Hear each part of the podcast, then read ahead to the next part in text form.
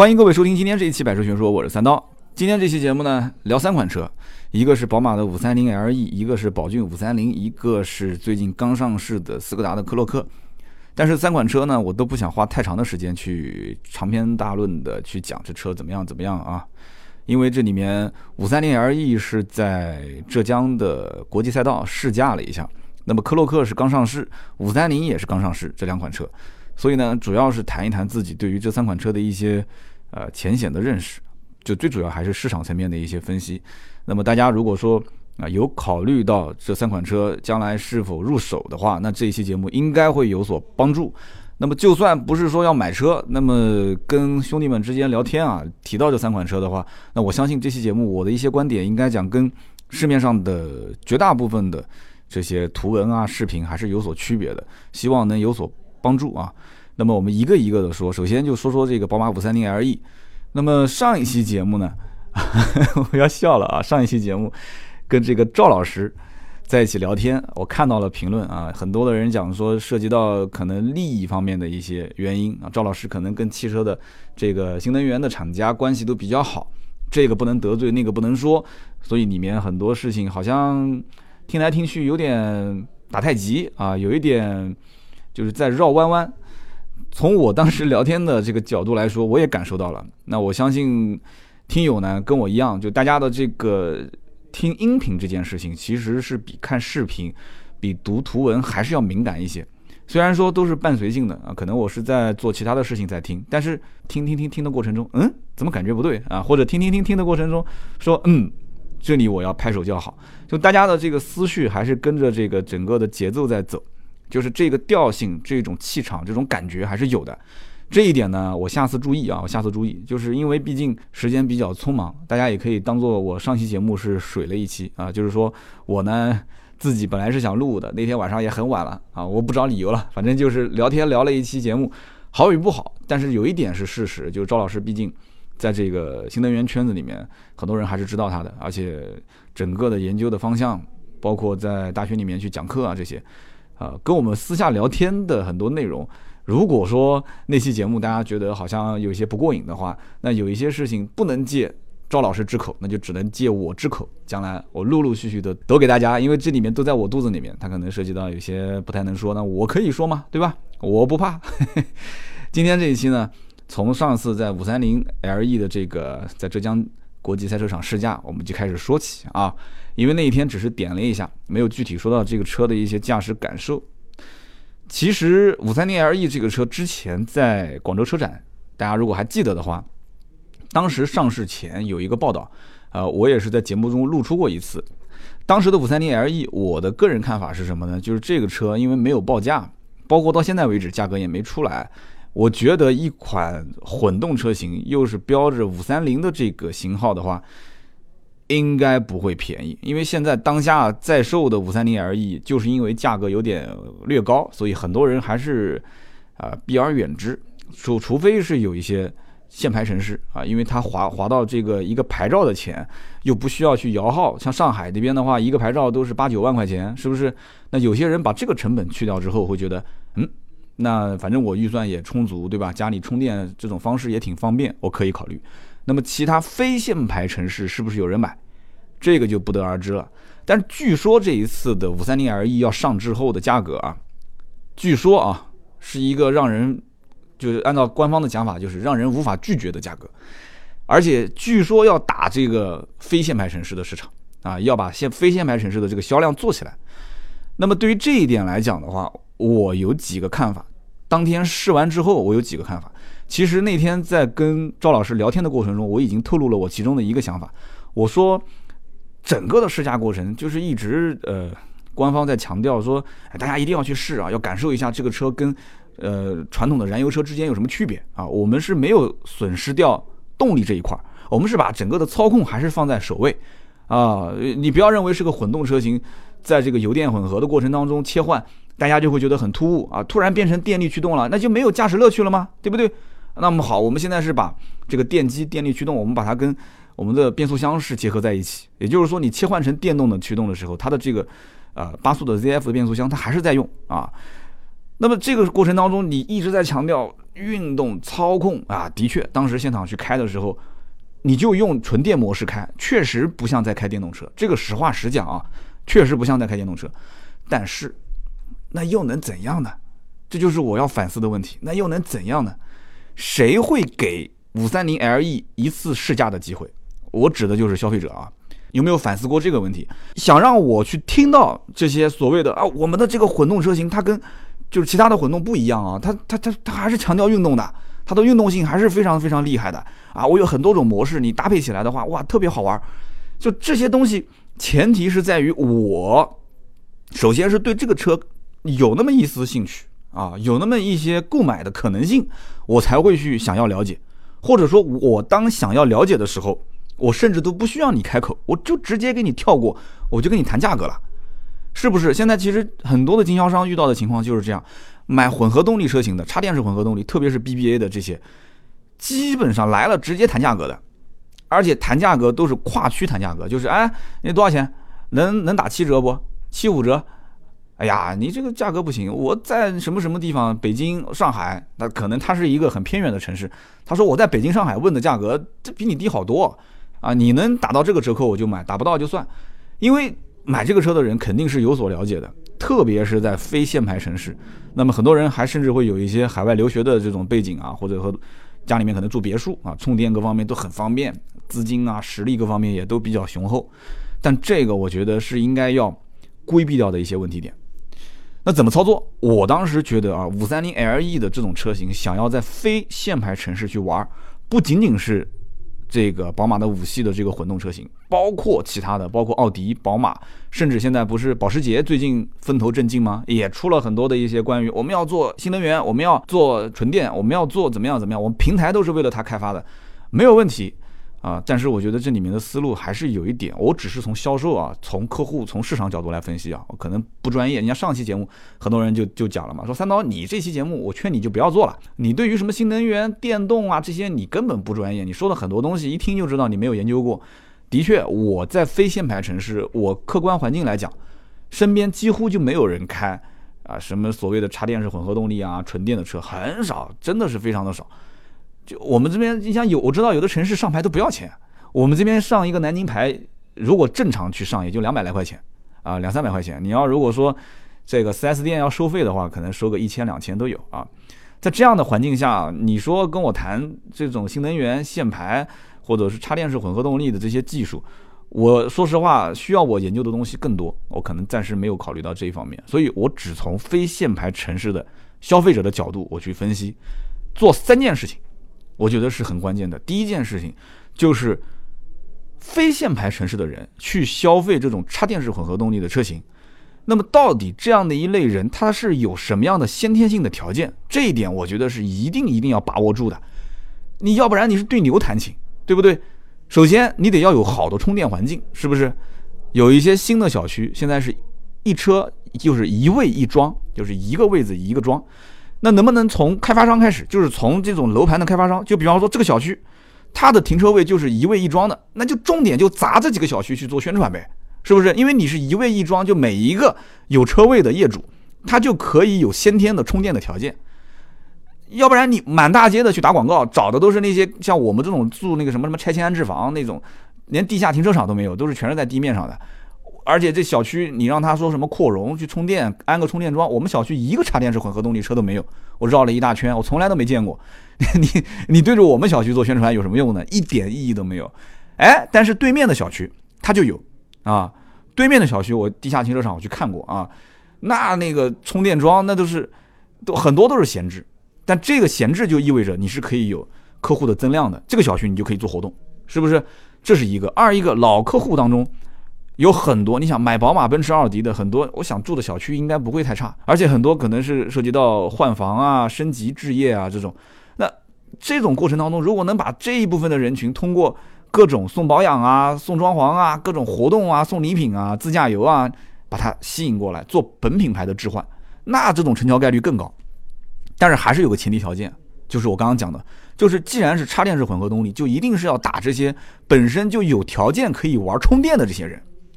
你找不到玩充电的这些人，你跟他说这车运动性没有丧失，还是很强，没有任何意义。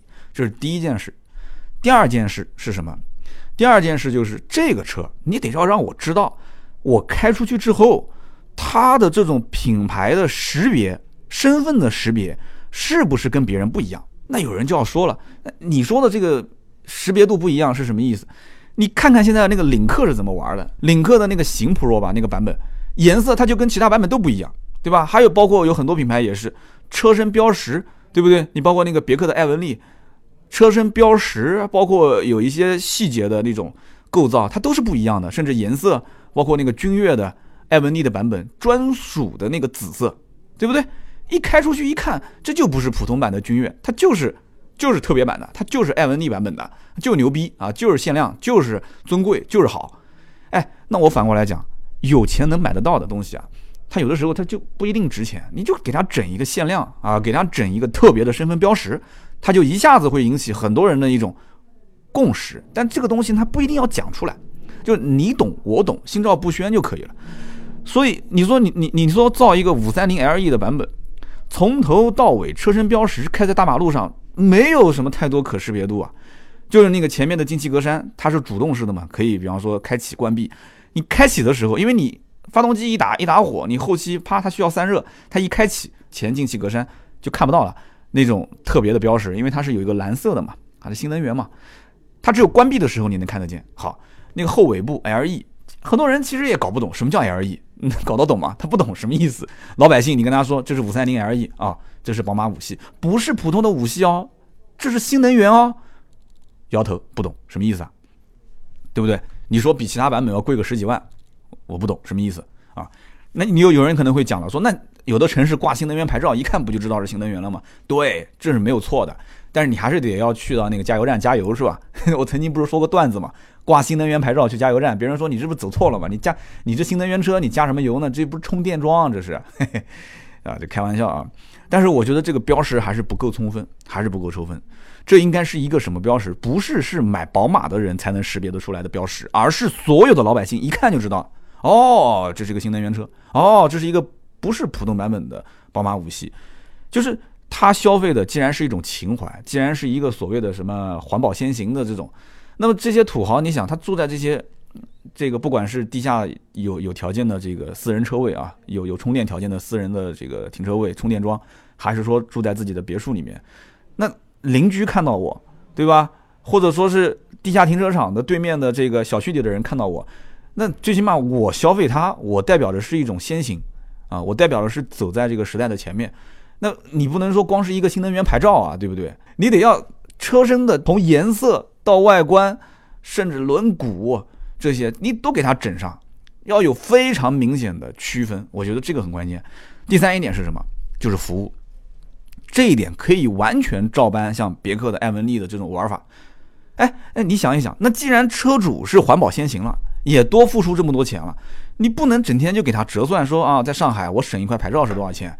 啊，我要算一下，说我这个车，呃，将来每公里如果用电的话，啊，不是说六十公里的这个纯电的续航里程吗？好，六十公里我要算啊，每天开六十公里，我还得省着开，万一要是今天要多开一点的话，那我还得用油啊。那我要如果纯电，我要能省多少钱？我多少年才能把这个钱给省回来？这个账根本没办法算。首先，开五系的几个人会搬着计算机去算这个账？不会的。其次，就算算这笔账，你跟这个五六十万的车去进行一个换算。这个比例是不划算的，你可能买个十来万的丰田的卡罗拉，你去算这笔账，哎，你算下来还是挺合适的。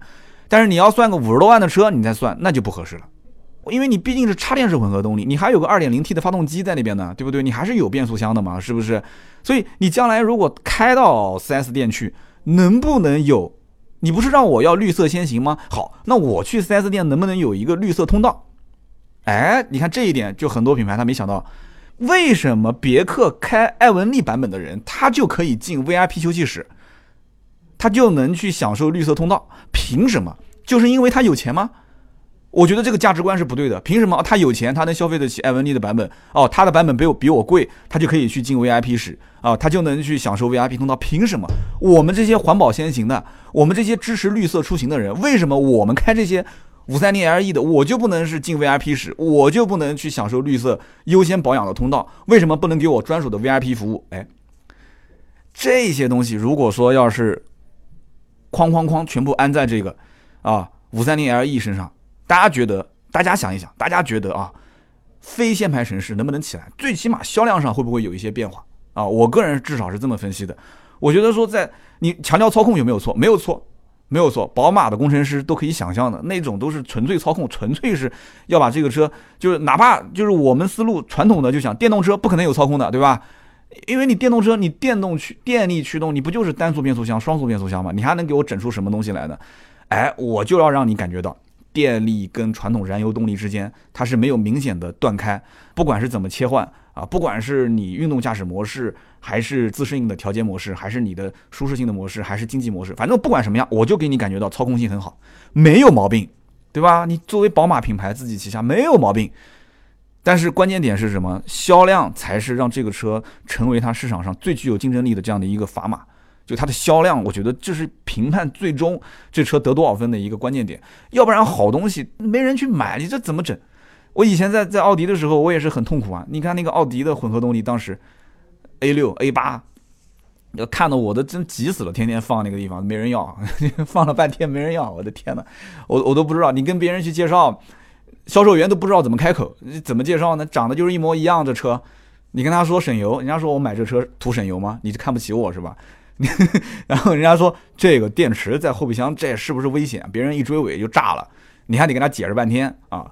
还有人讲说我们家有小孩，我不敢买，别到时候触电了。你你你没没办法跟他解释，所以很多的客户他是从零开始，你从这个混合动力的角度都没给他普及，你后面再跟他普及说这个车的操控什么的，那这个难度特别大。你要想到销售跟客户之间的交流。不是说一个媒体老师啊，一天过去说试驾一整天，我可以坐在那边安安静静的听啊工程师的讲解，我也可以细细的去在浙江的这个国际赛车场去体会的这样的一种操控很难，在 4S 店短平快，有没有兴趣？展厅站在那个地方聊十分钟，对不对？再有兴趣拉出去试驾十几二十分钟，再回来就谈价格了嘛，基本上就这样，没兴趣就没兴趣了，就这么简单。所以试完五三零 LE 之后，你要问我这车怎么样，我觉得是个好车。而且大家有没有发现，像这种混合动力车型啊，它的配置一般都是出奇的高，都是把自己的这个系列车型的顶配所有的配置全部用在这个混合动力车型上，甚至还要再高配那么一些。所以你看，这个五三零 LE 它的钥匙是五系唯一的，就是带有这个智能屏幕的，就类似像七系上面的那一把钥匙。就这一件事情，我估计很多人都不一定知道，就是他不去了解这个车，他都不知道有这个东西。很明显啊，就这个车子厂商的血本是下了，那关键问题是消费者买不买单？像上海这种限牌城市，而且这个牌照价格又比较贵的，那这个官方定价只要有所调整，而且大幅度的调整，一定在上海是要掀起一波风浪的。那关键问题就是非限牌城市。那我刚刚前面已经说了我的观点，好，这是关于五三零 LE。那么接下来聊的这款车型呢，也是五三零，巧了。而且也是宝字辈的，它叫什么呢？很多人一看标题就知道了，宝骏五三零是不是？对了，讲宝骏五三零，宝骏五三零这个车呢，目前还没试到，但是呢，一看它的官方报价，我当时发到微博跟朋友圈，很多人就开始产生了两极分化的评论。有人讲说，哎，价格挺低的，很便宜啊，但是呢，也有一部分人说价格高了啊。为什么会有这样的一个两极分化呢？其实说白了。说这个价格便宜的，一般情况下是对于宝骏这个品牌，它的整个的定价体系可能没有太多了解的，啊，换句话讲就是说，他可能他的预算比较充足，他可能根本没有考虑过宝骏这款车，他所以说，哎，这价格不错，挺好的。但是看过宝骏的车，了解过宝骏车价格体系的，特别是之前了解过五六零车型的人，以及了解过五幺零车型的人，他可能就开始会有一些心理预期了，他会觉得说，哎。这个五三零说白了，它不就是一个五六零的换代车型吗？或者甚至有人可能不了解，他会觉得说五幺零、五三零、五六零，那五三零就应该是介于五幺零跟五六零之间的车型，是不是？是这样子的吗？其实不是，对不对？车身尺寸了解一下啊，包括它的配置了解一下，你再看它的外形和内饰和做工各方面，你就会发现。五三零，你可以把它当成是什么？当成是一个五六零的换代车型，是一个五六零的年轻化的版本，或者说是应对当下的很多人不是想买一个宝骏，但是又不希望大家看出它是个面包车吗？对了，就是这样的一部分人群嘛，对不对？要买宝骏要便宜，但是又不能给别人看出我开一辆面包车在路上，就是这一部分的人群。那么宝骏的五幺零已经做了一个好的开始，对不对？那么现在是不是就需要把宝骏五六零给它摇身一变，变成一个跟五幺零这样的相类似的放大的版本呢？很多其实五幺零的销量，我不是上次在微博上截了个图给大家看嘛？五幺零的销量现在已经是把上个月是把就是哈佛的 H 六给干翻排第一了。当然了，我那天跟几个人在聊天，他们讲说这里面也有很多机缘巧合的因素啊。就比方说，很多的用户他根本不是直接冲着宝骏五幺零去的，他其实一开始是冲着宝骏五六零去的，但是到了展厅一看，说：“哎呦。”这五六零怎么着看还是有点像面包车，但是这五幺零它就不像啊啊！很多客户他也是挺挺年轻时尚的，是不是？这个我也是花了这么多钱了，那我空间方面是不是咱将就将就，对吧？你五六零我要那么大的空间干什么呢？五幺零也够用了，但是从配置、从功能、从时尚、从各方面来看。哎，很多客户啊，他就发现啊，这明显一个就是上个时代的按键手机，一个就是现在的这个苹果手机嘛，对吧？不就是这两个区别吗？我既然已经到了展厅里面，我都已经看到下一代的产品长什么样了，我还买你五六零吗？不可能啊，除非价格绝对便宜，拉开差距。可是我没发现两个车价格有多大的差距，所以这个时候就反而是促进了五幺零的销量。这就像很多的那个。就是那个经济学里面的讲的理论，就是一个老板在一条街上啊，连续开了好几家店。第一家一看价格是卖一千块，嗯，价格有点贵。第二家一看同样产品卖八百，心里面有点心动。跑到第三家，老板先是啊假装说我们这个各种这个跳楼价甩卖，最后大清仓啊，各种反正就是编一堆理由。然后你就当做好像无意之中发现，哎，这个产品不就是第一家卖一千，第二家卖八百的吗？这一家打对折，你感觉占到便宜了，赶紧买。其实三家店都是一个老板的套路实在太深了，所以说这个五六零跟五幺零一对比，哎，那就马上就立显出五幺零的这个性价比、时尚性，对不对？脱离了面包车的这个这个消费人群嘛，所以 大家就会觉得说，我要买个便宜的车，但是我又要空间大，又要配置高，又不能像面包车，哎，一看这五幺零不就是嘛？但是呢？竞争对手也会看，所以说竞争对手一看你五幺零，我还是可以打你嘛，对不对？我把价格拉低，然后空间各方面都给你变得更大一些，那我是不是就能抢你的市场？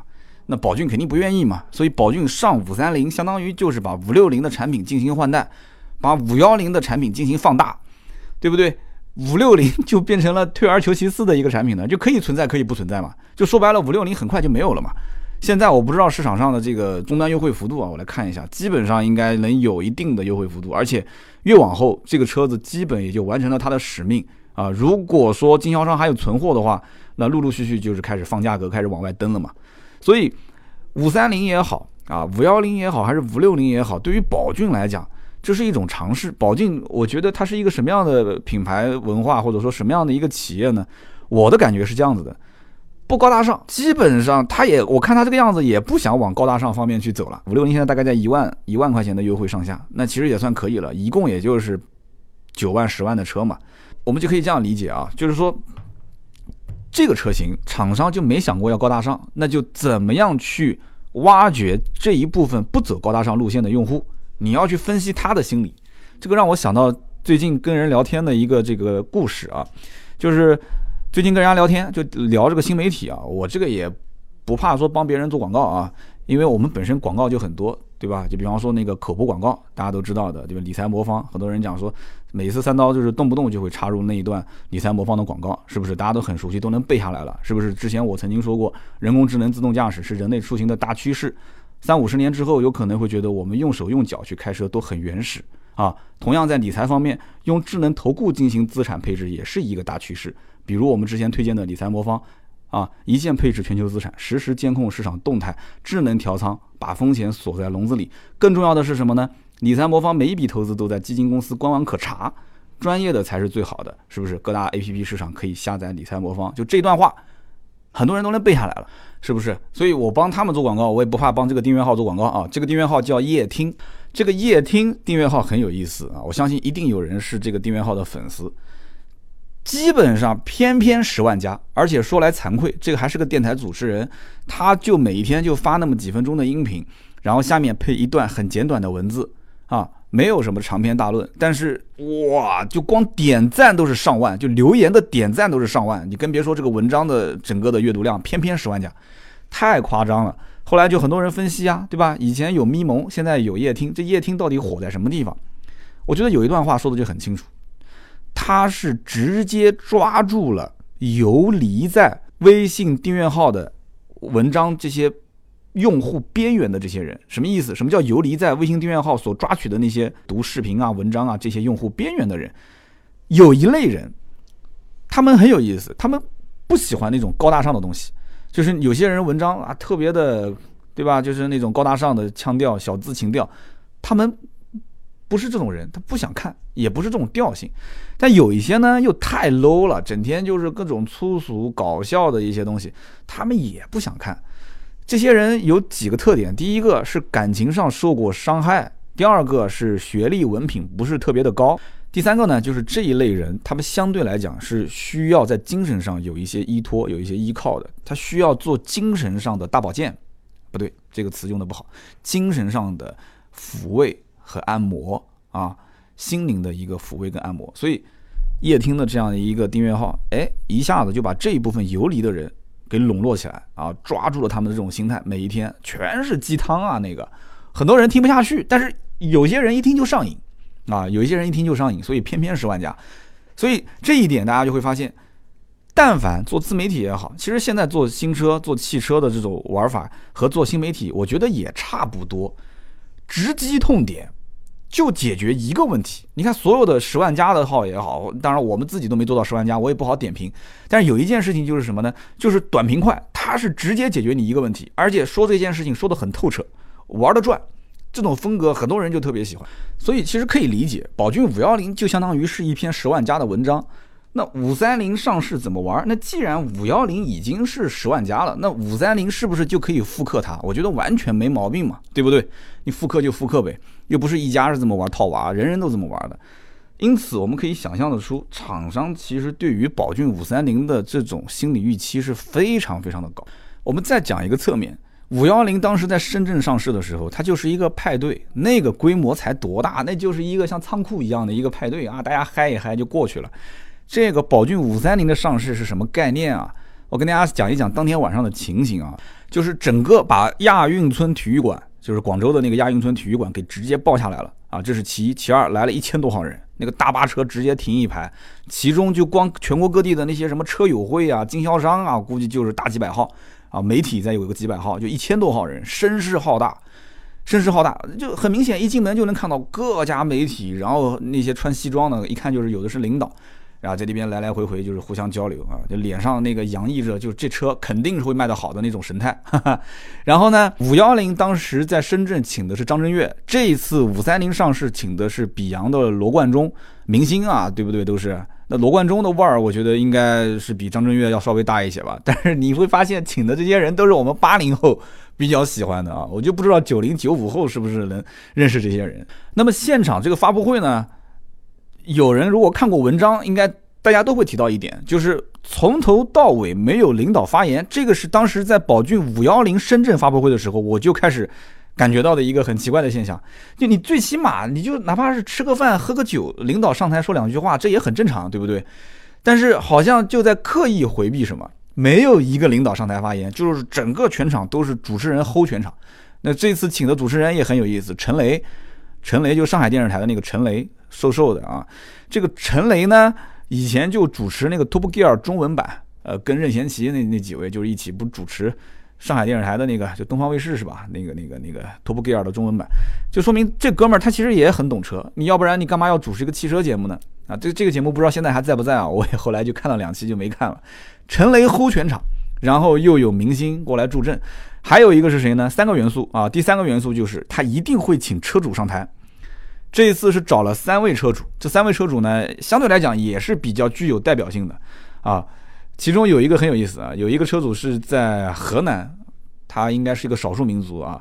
然后呢，他后来就是现场主持人介绍的时候讲了一下，说啊，这个车主前前后后介绍了两千多个用户去买宝骏五三零，这是什么个概念啊？啊，他就不是车主代表，当时开玩笑啊，就是说他应该是经销商代表，他一个人撑起一个经销商啊，这个很靠谱啊，我觉得很靠谱。这个我是自愧不如，我是自愧不如。那么另外一个呢，就是找了一个老爷子，这老爷子呢，当时就是一开始徒步自驾，然后后来呢是买了一辆宝骏五六零自驾，然后是买了车之后带着老伴嘛，就是全国各地的跑。这个事情在网上应该是也有报道。然后这个宝骏找到他，也是把他作为车主代表。那么第三一位呢，是哈尔滨的一个车友会的会长。这个规模，如果我没猜错，应该也是全国最大的宝骏的车友会啊。就是把这三个典型代表就拉过来。那么三个代表上台也没什么话可讲，为什么呢？因为他的这个事件在整个的现场大屏幕上是滚动播出的，就是所有现场的人都知道这是谁。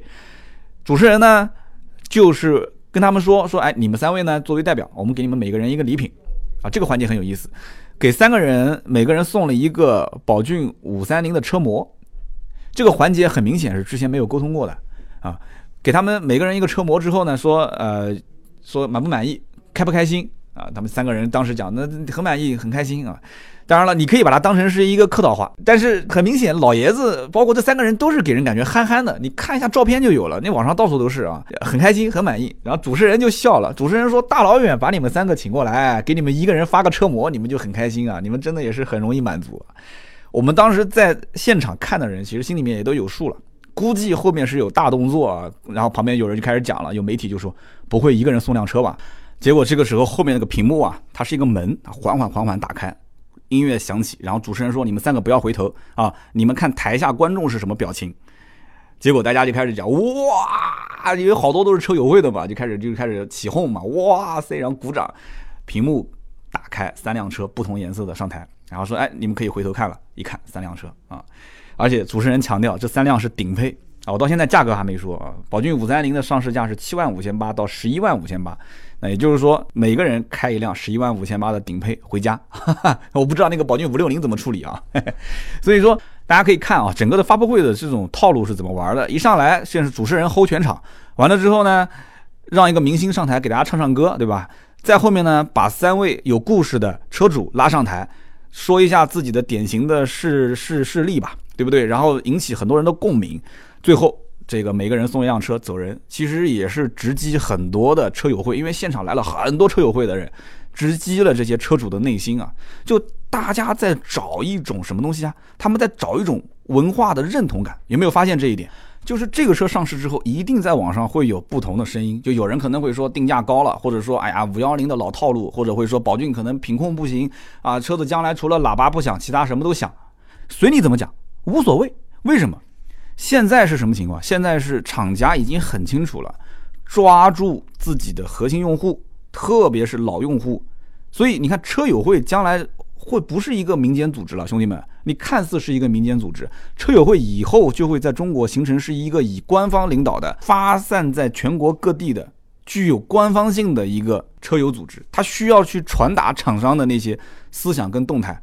啊，可能每个车友会里面有两个人，第一个是做思想工作的，第二个是做执行的，这个编制我觉得很有意思啊，大家可以好好琢磨琢磨。所以，这个现在发布会现场去号召全国各地的车友会车友代表来参加，这将来会是一种常态啊。要找这种文化的认同感，就像很多人穿文化衫。前两天我看了一篇文章，说为什么啊五千多块钱买一件文化衫，这些人他们是什么心态？就就他们为什么会花那么多钱？他们是真的有钱吗？还真不是。很多人的收入可能都没超过一万块钱，但他会花五千块钱买一件 T 恤衫。你你是怎么想的？你说五千块钱买个手机我能接受，买个 T 恤衫我真想不通。但这里面他就分析了很多的点啊，包括从文化的认同感上啊，包括从实际的，因为 T 恤衫能穿很久嘛，而且 T 恤衫是比较好搭配衣服的，是不是？然后这里面有很很多的一点，就一个一个的你去分析，说白了是什么？就是我认同你。我觉得你的这些，啊，从品质到品牌，从文化到内涵，到你所宣扬你要打的这些点，有的是看得见摸得到的，有的只能是通过意会不能言传的这些东西，我都能接受。那 OK，你的一些缺点，对于我来讲，还重要吗？不重要，对不对？但是网上骂的这些人，那既然不是我的目标用户，你骂就骂呗，无所谓。你骂你能你能损失我多少销量？对不对？一个月卖好几万台，差你那两三百台吗？网上骂的你加在一起能有十几万人吗？能有几万人吗？你无非骂来骂去就那么一些人嘛，骂就骂无所谓。所以从我个人的角度来说啊，有些人对于自主品牌无非就是几样东西嘛，什么耐用性、返修率，就这些东西他是心存质疑的。但是这种车型的用户对他们来讲，我讲个可能有些人不太爱听的话，修一修又何妨呢？有些人会认为，那你一直不修，那当然最好了，是不是？那么这些车子说白了，他要的是什么？一个是空间，对不对？二一个现在有一些人因为偏年轻化，但是这一次找的这三个代表，其实我觉得都不算太年轻。这三个车主代表，呃，老爷子嘛就不说了嘛，那岁数很大了。然后那个河南的这个哥们儿啊，就是前前后后介绍了两千多个车主啊，就是他不是车主代表，他是经销商代表，不说了嘛。就这个哥们儿岁数也不大啊，也不小了，这哥们儿应该也有五五十来岁了吧。那个哈尔滨车友会的会长，我不知道多大，他看那个年纪应该跟我差不多。那这个就如果是三个三三种人群的话，那就说明这个五三零的客户群体，他还不是九零后，他还没有下沉到那么小。所以说，我觉得下次再有什么新车上市或者是改款上市，那可能会找一些九零九五后。我觉得他这个车型有可能还是不太会希望年龄层都是那么大。你想，这老爷子这个岁数，天天开车自驾的能有多少？对不对？那五十多岁的兄弟们开个宝骏五三零的这种人群是不少，但是绝大多数的还是刚毕业啊，有一些这个刚工作的，可能手头预算不是特别多啊，考虑到说买一个这种车啊，我也可以开一开没有问题。所以我就觉得在找这个车主代表的时候，呃，下一次应该会有所变化。我只是猜啊，应该不会找年纪太大的了，就可能找年轻的了，又是一种风格的了。这就是关于宝骏的。这个五三零上市发布会啊，再讲一个好玩的事情，就是回程的路上，回程路上，广州如果有当地人或者说感兴趣的，可以去搜一下，广州有一家宝马的 4S 店，特别好玩。我们当时路过的时候，不知道是有意为之还是无意的，回程的路上，突然在那个大巴车上有人喊说：“哎，哎哎哎，宝骏怎么跟宝马在一个 4S 店卖啊？”我们当时头一抬一看，上面写着“宝骏宝马”四个字，宝骏宝马。那我们的理解就是一个宝马 4S 店，同时也卖宝骏的这个车嘛，哇，大家就开始笑了，说那这个五三零到底放哪个地方呢？这个是宝马五三零，那个是宝骏五三零，是吧？大家就在笑。结果呢，这个车上有人非常淡定的讲了一句，说这个经销商的名字就叫宝骏。就是这个经销商的名字就叫宝骏，他经营的品牌叫宝马，所以它叫宝骏宝马。就像上海有人叫灵宝啊，就是上海灵宝什么什么宝裕宝、宝利丰啊，就是就他就是叫宝骏宝马，这集团的名字就叫宝骏。他可能取宝骏的名字的时候，当时宝骏品牌还没诞生，特别有意思啊。我只是猜测啊，所以这老板可能想换名字也不好改了，所以就算了算了，就叫宝骏宝马吧。就特别好玩啊！当时现场，那么就跟大家分享一下这个比较开心的事情。好，宝骏五三零我也说完了，那么下面我们就说一说关于斯柯达的克洛克这款车。那么这款车放到最后来讲，其实说实话啊，对于斯柯达这个品牌呢，啊，我的个人的理解和分析是有很大的上升空间。但关键问题是我感觉这里面，我觉得问题出在什么地方？不是产品，绝对不是产品，是营销上是出了大问题的。这营销上出了什么问题呢？出了什么偏差呢？我觉得这个偏差就是先入为主的偏差。什么叫做先入为主？我们先把克洛克这个事情先放一放啊，我们就把这件事情我一定要把它说出来啊，哪怕有厂方的人听见了，我也要说出来。就类似于，比方说我们在写文章的时候，像盾牌最近一直在写文章，大家在看是吧？就盾牌写文章，有的时候我会我会提醒他，我说你不要想这个文章就是写给我们的固定的粉丝看的，因为他经常会开头写啊，我盾牌什么什么什么什么。那粉丝们看到这个文章，知道哦，盾牌你是谁？但是你发到新平台，很多人一看这文章，什么什么盾牌，什么什么鬼啊？这是，这是先入为主的想法。而且我也犯过这个错误。去年的所有的视频，我们开头都叫什么百车什么百车什么百车短评百车百科。你要知道，在视频领域，很多人是不认识我的。你说是不是？你是谁？你是谁啊？啊，你是梁山好汉黑旋风李逵，还是爱玩屎的阿拉蕾？你是春晚装修的黄大锤，还是路边偷井盖的贼？你说你是谁？很多人根本就不知道。所以你说我是百车百科，我是百车短评，我叫三刀，你下去不？我不认识你，你是？就这个是先入为主的问题。所以斯柯达就会遇到这个问题，就斯柯达会觉得说，那我是谁？我就是廉价版的大众。错，这样子玩就玩不起来了。老百姓可以这么理解，但作为营销宣传的手段，一定不能这么玩。我是廉价版的大众，哎呀，所有的车型，你看大众它都有啊，所有的平台用的都大众一样啊，所有的动力总成跟大众也都一样啊，那我怎么卖呢？我还不能卖的比它贵，对不对？而且我很郁闷的一件事情是，我卖的没有它贵，我的销量还是连它的一个零头都没有，那奇了怪的，到底出什么问题了呢？是不是遇到这个问题了？什么问题了？就是定位嘛，定位，兄弟们，对不对？老百姓其实也很着急啊。老百姓，我知道斯柯达其实是有一部分死忠粉丝的，就是有一部分人他会分析，就你看很多平台斯柯达都是先用的，就是大众的一些新平台一上，斯柯达先上，对不对？很多的一些新的技术，斯柯达也是先上先用。但问题是，先用先上，价格又低，没人买。那有人讲说三刀，那你这是什么什么意思呢？你是觉得斯柯达卖的不够贵是吧？就像这个科洛克，这科洛克很明显价格定高了嘛，很多人都觉得价格虚高啊。一看，我的天哪，你科洛克你卖十八万九千九，你搞什么呢？你在想什么呢？啊，你在想什么呢？想什么呢？什么都没想。你想，你说作为一个斯柯达的这个品牌方，他把这车造出来，长宽高一拉开，对吧？一点二 T、一点四 T 排量一上，他对比一发现，什么车型？市面上逍客二点零现在目前是这个级别卖的最好的，是不是？长宽高比它大一圈，就很明显，你一拉数据就拉出来了。完了之后再一看价格，逍客二点零卖多少钱？你一点四 T 对的不就是二点零吗？对不对？二点零卖多少钱？十六万多，再往上还有。那好啊，那我们就豪华版，我们就定个十六万多呗。所以你看这个车型，我们可以看到前期基本上一点二 T 是不会有什么产能的。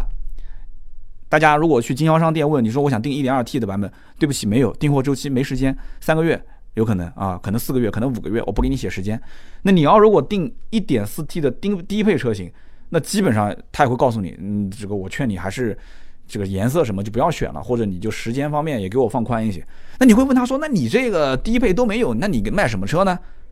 十六万多的这个版本起步啊，所以大众也喜欢做这个事情。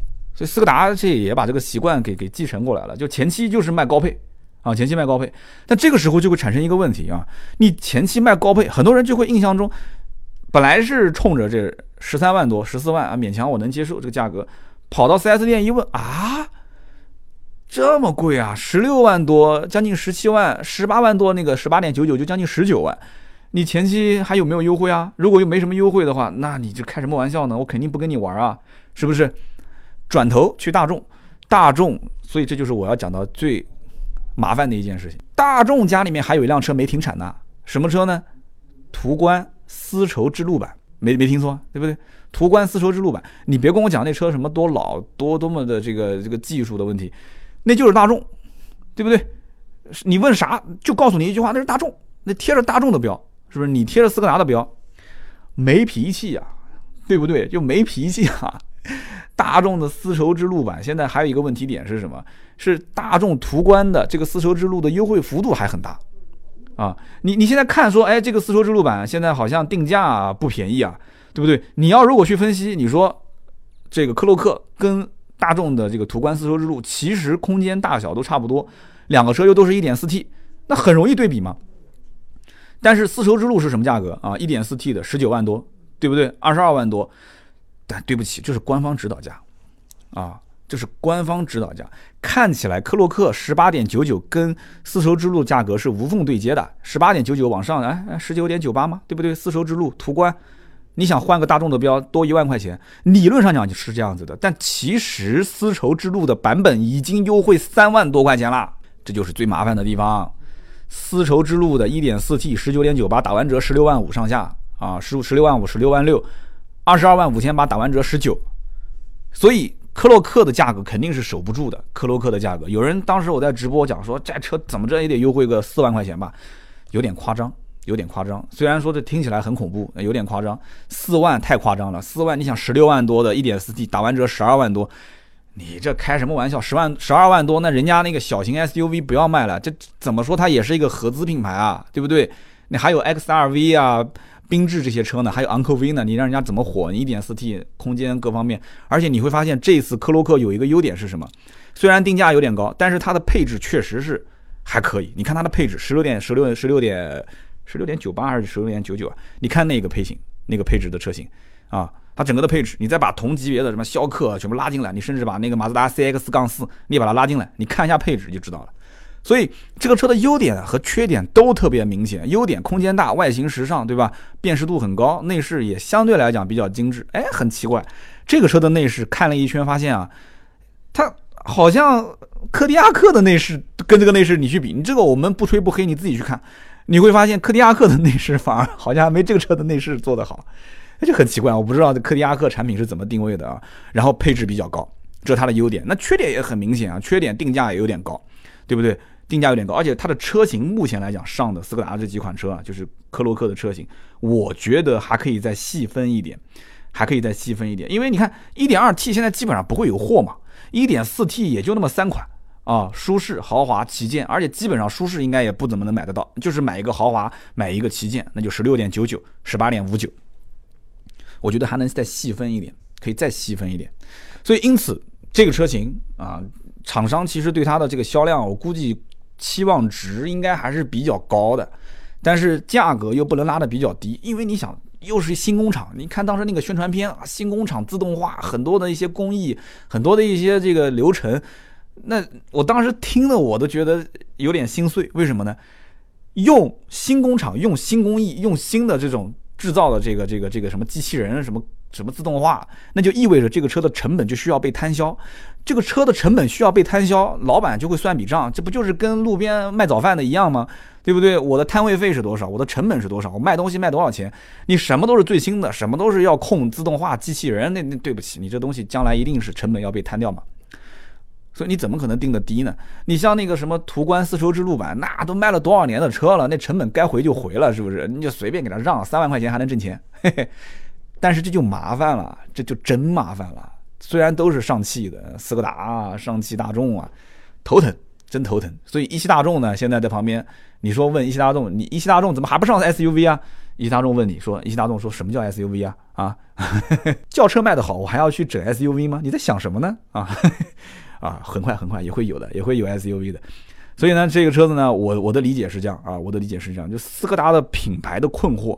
就是同样的成本，却不能卖跟大众同样的价格，但是价格我拉的又低了，以后销量又没有明显的反升，成本又高，销量又不起来，之后它就形成恶性循环，对吧？大众的销量又大，大了以后成本又被摊销掉了，对吧？它就变成良性循环，所以这个我觉得就一定要走差异化的路线啊！如果能学什么 Mini 跟宝马之间的关系，领克跟吉利沃尔沃的关系，Smart 跟奔驰的关系，我觉得靠谱啊。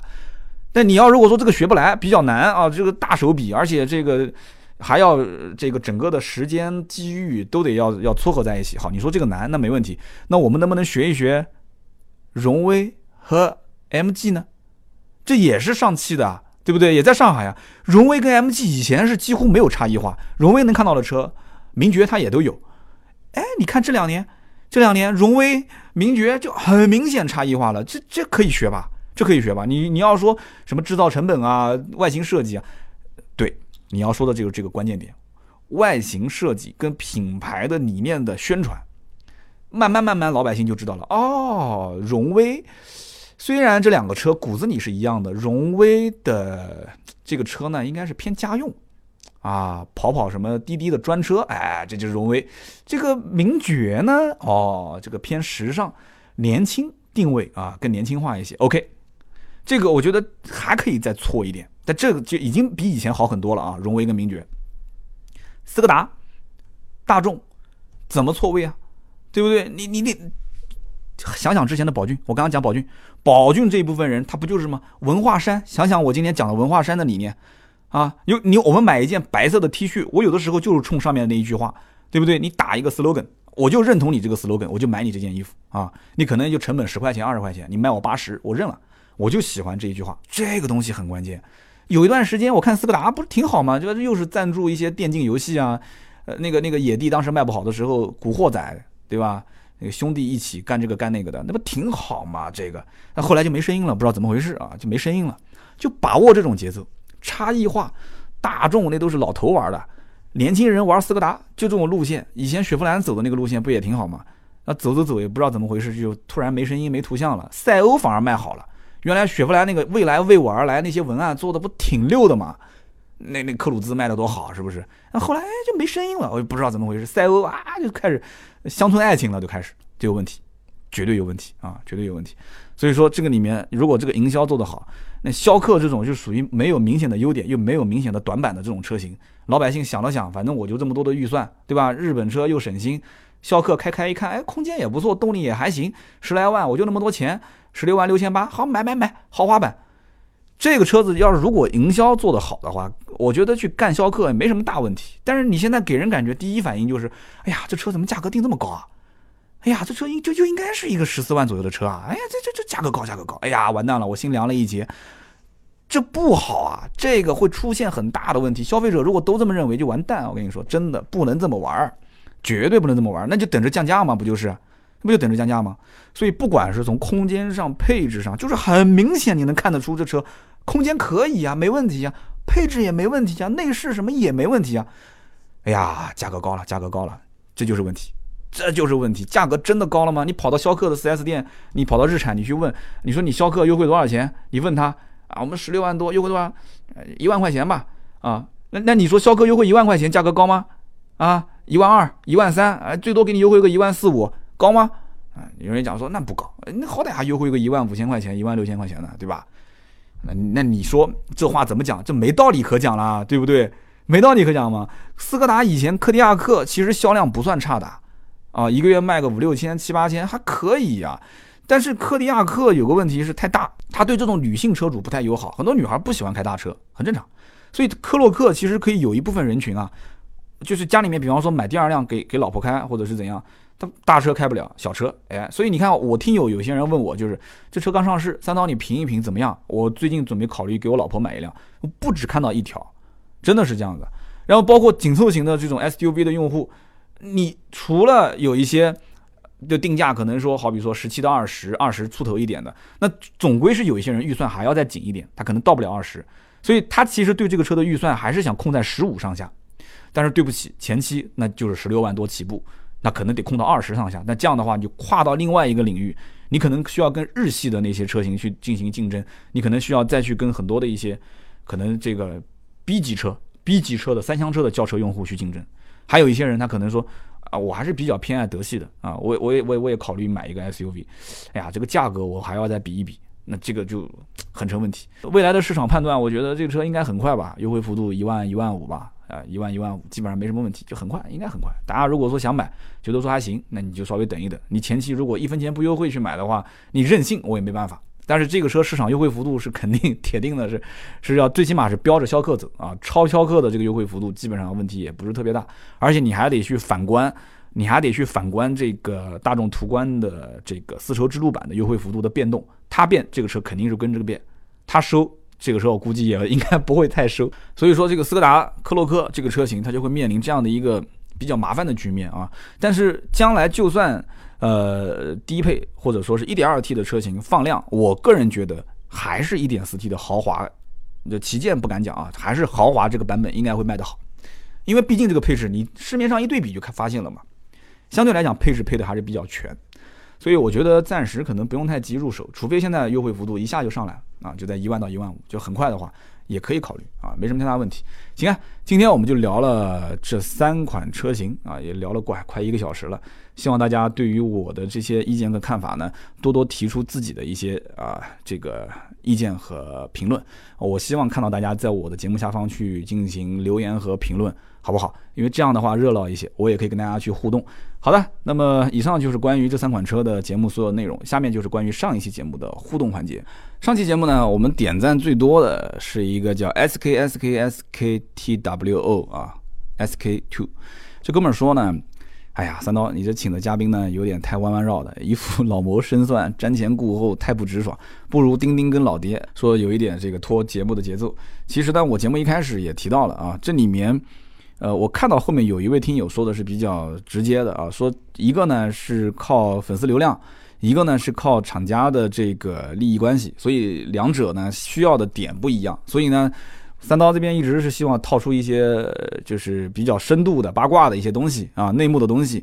但是作为这一个赵老师呢，他可能有所顾忌，就是这里面不能点名道姓。我其实之前做节目就跟他说了，我说其实可以不用指名道姓的，你可以把品牌隐隐隐掉啊，隐藏掉之后呢，你可以说这件事情本身。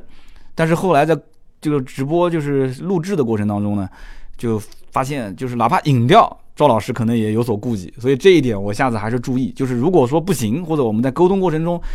平时聊天是一个样，但是上节目真的是完全另外一种状态，这个我很难把握。我之前我记得有一个流体力学，当时那个兄弟也是，就私下我们聊天呢都是非常非常敞开的聊，真的知道东西特别多。但是一上节目之后呢，就变成说把烟头放在窗户边上，大家还记得那一期吗？说如何把烟头给 被风吸出去的那种。他私下聊的很多东西让我很佩服，但是一上节目之后，很多东西他可能是比较紧张也好，或者说是有所顾虑也好。包括有一期二手车的，还记得吗？我请了一个也是我们的好朋友，那哥们儿之前也是开着二二蛋去西藏的，也是敢闯敢敢拼的一个兄弟。他可能也考虑到我的节目，他身边很多人他都在听，同行都在听，他把这些同行的后路都给绝了，他自己也是干这一行的，怎么办啊？所以提醒了我，下一次还是要稍微的谨慎一些，就是说可以听对方。在线下表达，我不行的话就是辛苦一下，我做个录音或者是做个笔记，然后我把它整理一下，我来口述，啊，我把它当成故事的形式讲给大家听，因为我不怕嘛，对不对？大家帮我撑腰，我怕什么呢？而且我作为一个就是一个这个汽车圈子里面的一个做自媒体的人来讲，我职责嘛，对不对？你报一些这种里面 黑幕什么的，不很正常吗？而且我又没有点名道姓，你偏要来找我，那就说明你自己心虚嘛，是不是？但对于他来讲，他不能这么玩，因为他这里面涉及到他可能整个的他所处的行业，确实如大家所说上下游的关系啊，从供应链的角度来讲，他确实他做到这里面任何人都得罪不了。行行行啊，这是 S K S K S K T W O 说的关于上期节目的一个留言啊，很多人点赞，也说明大家也是这么认为的。我在此跟大家表示道歉啊！这里面下次我知道了，我知道该怎么玩了啊！我会注意的。好，我们接下来看下面一位叫做“我想静静啥都别说了”啊，这哥们儿的 ID 就是这个，不是我想啊，他的 ID 就是“我想静静啥都别说了”。他说：“关于三幺五晚会，三刀你还有啥要说的？”这感觉就像审判嘛，就最后法官问我说：“你还有什么要说的？”我我有什么要说的呢？啊？你们该打我脸的都打了，我脸都给打肿了，是不是？这还有什么要说的？但是我还是要说，我们最近会推一篇文章啊，大众途观不是三幺五曝光了吗？好，我也不帮他洗白，我就实事求是的发一篇文章给大家看，好不好？我就发一篇文章，我就说说三幺五以外我所看到的一些东西。哎，我就今天节目里面我不说是什么，大家自己去点啊去看，我就说说三幺五以外。关于大众途锐，我们所看到的一些信息，我是觉得啊是有所遗漏的。也就是说，你光看这一个视频是不够的，我给你补充一点，好不好？大家可以去关注一下这个文章，应该就是在月底啊，二十五号前后就会上。我给你补充一些，反正我的脸已经被打了，无所谓了，是不是？这件事情我说三幺五没有汽车企业，结果上了一个，这是百分之百被打了嘛？但是我补充一些信息，感兴趣可以看啊，各大平台都会上这个文章。好，我们接下来看下一位听友。这位听友的名字叫子阳，阳就是一个言一个义啊，一个繁体字子阳。他说奔驰失控，三刀怎么看？这也是最近很大的一个事情啊。这个事情呢扑朔迷离，很多事情确实从道理上来讲讲不通。我就跟大家讲一件事情吧，汽车厂不是所有的零部件都是自己生产的。啊，很多东西都是第三方供应的。如果这个事情一旦出现，那就会涉及到什么？就会反思是不是它的零部件的供应体系出问题了？那就不是一个人刹不住啊！那全中国的高速公路上就到处都是那个狂飙的奔驰车，那你觉得这个景象还这这这还还能想象吗？当年的那个丰田刹不住车，不是跟这个一样吗？打电话报警，我是什么什么车主，我现在车子失控了，怎么样怎么样？后来一查，果然这种失控不是一起两起，有很多。那么现在这个事情是不是普及了，就是很普遍的现象呢？我感觉我身边好像没有嘛。我开奔驰，我奔驰车友会也加了，我没听说车友会哪个人说在高速上失控了。啊，我就是这个奔驰 C 啊。有人也好心提醒我说：“三刀，你你你你你这几天开车速度放慢一点，不要上高速哦。上高速换一辆车开啊，哪怕开你们家那个丰田威驰也比开那个奔驰 C 要安全一些。”那真的是这样子吗？所以这件事情，我当时发了一个微博说那个关于刹车视野系统。啊，就任何的操作，刹车肯定是最优先级的。我只要制动，那你这个车就必须执行我的制动的这个命令。那么这件事情，所以它扑朔迷离，我们就不好去解释。奔驰不是也说了吗？奔驰说你把车拿过来，我给你全部拆开来检测，看看是什么情况啊，该补偿补偿，对不对？所以他也是想去证明这件事情，就是或者说想要搞清楚，就奔驰自己也没搞懂到底怎么回事，啊，还说什么远程控制把发动机给熄火了，这个现在网上其实后面主要就是说这一段是是是有点扯，远程给你熄火，发动机远程熄火是更恐怖的一件事情，你开的好好的一百二十码突然熄火了，你这不开玩笑吗？你这不是？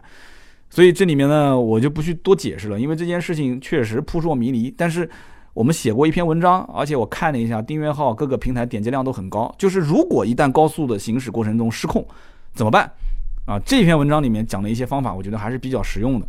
包括网络上有一段视频，大家可以搜一下，就是高速巡航失控该如何正确操作，是一个外国的媒体做的啊。我回头我来找一找，看看不行的话，我发到我们的订阅号的后台。你们只要回“失控”两个字啊，失控，给你跳这一个小视频。好不好？完了之后呢，大家可以看一看，希望对大家有所帮助。那么好的，以上呢就是今天节目的所有内容啊。今天也是聊了一个小时了，希望大家多多担待啊，话有点多，有点啰嗦。那么呢，希望多多留言，多多转发和点赞，这是对我最大的支持。那么我们更多的视频啊、图文的原创内容是在我们的微信订阅号“百车全说”，希望大家能够关注。好的，我们下期节目接着聊，拜拜。